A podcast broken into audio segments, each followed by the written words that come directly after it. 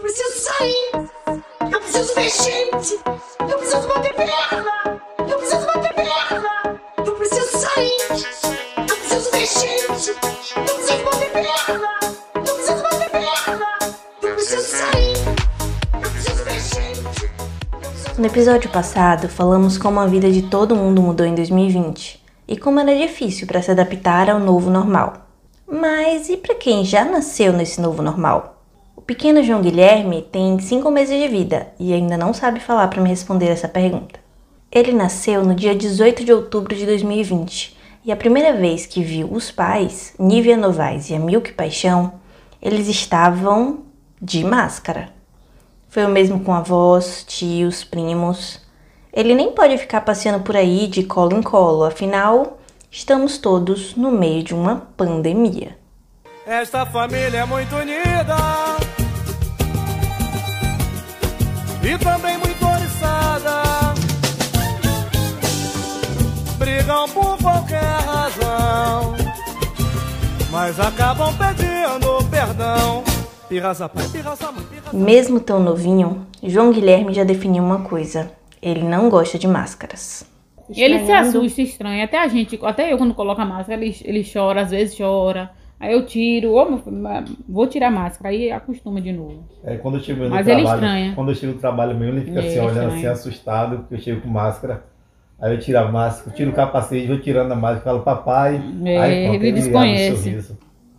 Os dois trabalham na área de saúde e, por isso, tiveram que retomar os cuidados durante a pandemia. A mãe, Nívia, trabalha em um posto de saúde e foi afastada logo no começo da pandemia, pouco depois de saber que estava grávida. O pai, Amilke, trabalha no laboratório municipal da cidade e recebeu recentemente a primeira dose da vacina. E assim que eu descobri a gravidez, eu tive que me afastar do trabalho, porque eu trabalho na área de saúde, ia ter contato com muitas pessoas. A própria gestão afastou a gente. Não só eu, mas outras pessoas que também estavam com situações de risco. Tinham um ano sem trabalhar. Aí eu volto a trabalhar no mês de maio, porque eu trabalho na recepção de um posto de saúde. Eu ali, né, na, logo de chegada, tenho contato com as pessoas. A que já tá- durante esse tempo todo ele trabalha também na, no laboratório municipal e também tem contato. Teve sempre tá fazendo teste, mas mesmo assim a gente fica com muito medo. Cuidado total. Até no período mesmo da gravidez mesmo, tinha um período que, que lá no laboratório, de vez em quando, chega alguém do que acha que lá é o centro do Covid. Aí chegava lá perguntando, é que é o centro de Covid? Eu falava, meu Deus do céu, essa mulher chegou aqui agora, e agora se eu me contaminar? Aí com isso também eu ficava três, quatro dias afastado. Usava máscara o tempo todo dentro de casa, às vezes cansei de dormir no chão. E nível amigo dorme aqui, dorme aqui. Falei, não, não pode não, porque chegam pessoas lá, eu não sei, vai que aconteça, eu esteja positivo, e aí agora? Mesmo tomando todos os cuidados nos nove meses, o momento mais assustador ainda viria: o parto. A gente ficou com medo, né? Porque já chegou apreensivo por causa do, do vírus, por estar no hospital, num lugar que pode chegar pessoas contaminadas. Mas também foi rápido, a gente só ficou dois dias no hospital e vi- viemos para casa, graças a Deus foi tudo bem. Lá no momento assim do parto, eu mesmo fiquei um pouco um trauma. Todo mundo falava da, da- dessa pandemia, do corona, corona, e a- o medo do médico acabar de chegar de Salvador. Inclusive ele estava no aniversário, foi aniversário dele. Tudo isso a gente ficou um pouco assustado, falando, meu Deus do céu, mas graças a Deus deu tudo certo. E as visitas também se regularam, tinha muita gente visitando, como era, tipo. Não, no hospital ninguém visitou e as- também ao chegar em casa as pessoas tinham consciência, né? uhum. Ligava, todo mundo com vontade de visitar a gente, distanciamento, ninguém pegava a criança, máscara. Eu também conversei com Marta Santos, cujo parto do filho Mateus está programado para o início de maio. Ela trabalha na Secretaria de Saúde e ainda não se vacinou por estar grávida. Sim, o medo que a gente tem, a gente tem que ficar mais tempo no hospital, então a gente sabe que lá o risco é maior do que a gente está em casa, em família, então assim, tem várias outras pessoas diferentes, então o medo que a gente tem nesse momento de pandemia, nesse momento que se aproximou parto, é mesmo do ambiente hospitalar, né? Vê casos de vários médicos, de vários gestantes, de vários puérperos, é, adquirem também, né, a doença no, no leito hospitalar. Ainda há poucas pesquisas sobre o efeito do coronavírus em bebês e crianças. No começo, as apostas eram que essas infecções nos pequenos seriam raras e elas teriam inclusive anticorpos mais fortes. Porém, com o surgimento de novas variantes, o cenário mudou. Há tanto relatos de recém-nascidos mortos pela Covid-19 quanto de bebês que já nascem com anticorpos recebidos da mãe. Outras crianças, depois de um tempo, desenvolveram a síndrome multissistêmica pós-Covid, que infelizmente também pode causar a morte. Em relação às vacinas contra a Covid-19, os testes com grávidas e crianças estão em fase inicial. Poucos dias antes dessa gravação, no dia 23 de março de 2021, a Pfizer anunciou que fará testes com gestantes brasileiras. A intenção dos pesquisadores é comprovar se os anticorpos das mães realmente passam para os filhos. Porém, até que haja uma resposta concreta sobre o medo. Esse foi o caso, por exemplo, de Jamília Oliveira. Como ela e o marido já haviam sido infectados pelo coronavírus e ambos com sintomas leves, ela decidiu seguir com o sonho de ter um segundo filho, apostando que ele nasceria com anticorpos. Ela seguiu tomando todos os cuidados, mas poucos dias depois de descobrir que estava grávida, com menos de dois meses de gestação, descobriu também que havia se reinfectado. Desde que Lucas nasceu, a gente já tinha a intenção de ter um segundo filho. Uhum. É, e aí a gente foi deixando. E aí mesmo, aí veio a pandemia. Mesmo com a pandemia, a gente não desistiu da ideia de ter o segundo filho. E aí eu tive Covid, né, no ano passado. E não achei que teria de novo, né?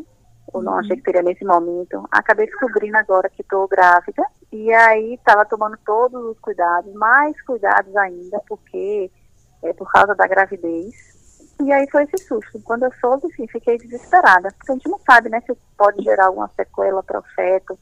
É, não sei se eu poderia ter alguma complicação por, por estar grávida. Tinha medo também de transmitir para Lucas, que ainda tem dois anos. Tinha medo de ter que parar no hospital e deixar meu filho aqui sozinho. Era um monte de medo. Uhum. Mas os sintomas são leves. E aí isso me deixou muito mais tranquila. Mas claro, é, é desesperador. Agora, foi muito mais tranquilo do que na época a gente teve o, o problema da Zika, né? Naquela sim. época a gente desistiu mesmo de engravidar. A gente planejava, mas a gente desistiu. Porque tinha aquela relação com a procefalia. Agora não, a gente não tinha esse medo de engravidar, porque não tinha nada associando com problemas né, no feto. Então, por isso que a gente continuou. Mas, claro, quando eu tive o diagnóstico, eu fiquei desesperada. A suspeita de Jamile é que ela tenha contraído o vírus no trabalho, onde houve um surto da doença. Marta também seguiu trabalhando aos sete meses de gestação e passou por um susto parecido. Por conta da gravidez, eu não posso tomar vacina também, né? Uhum. Essa questão. Além de tudo, já tenho medo de várias outras coisas. Assim. Eu, por ser asmática, por trabalhar Ixi. com público muito grande, então assim, muito medo. É a questão de muito medo, né? Porque assim, eu mesmo até semana passada estava indo do trabalho, mas um colega meu de, de da mesma sala, ele na realidade está com todos os sintomas de Covid. Então, aí vem a questão do medo, de você chegar, chegar, o que, é que pode acontecer? Priva mais ainda, né? Apesar de todo esse medo, Marta faz questão de lembrar que, mesmo em um período tão conturbado, ela está gerando uma nova vida. Hoje, quantas pessoas têm perdido a vida? Uhum. Quantas mães que têm o sonho de engravidar, que estava grávida, que veio a óbito a mãe, veio a óbito o bebê, já a gente sabe de quantos óbitos que teve nesse mundo. Então, assim, você está tendo uma vida, né? Você está gerando uma vida. Uhum. Você, então, você está sendo beneficiada então, assim, agora eu pedi a Deus que venha com saúde em paz. Enquanto isso, João Guilherme segue em casa. Perguntei aos pais para onde o levariam primeiro, assim que a pandemia acabar. ah, eu também. Eu queria ir na praia com ele. ele dar um banho na praia e dizer, oh, isso aqui é água da praia assim. Oh, e também na casa de, dos amigos, né? Da, dos amigos da gente que não conhece ele. E partiu. Eu sempre falo, eu vou colocar ele no colo e vou sair. A gente vai saindo. Passear. Passear. E agora é perceber que apesar de termos feito tudo, tudo, tudo, tudo que fizemos, nós ainda somos os mesmos e vivemos. Ainda somos os mesmos e vivemos. Ainda somos os mesmos e vivemos.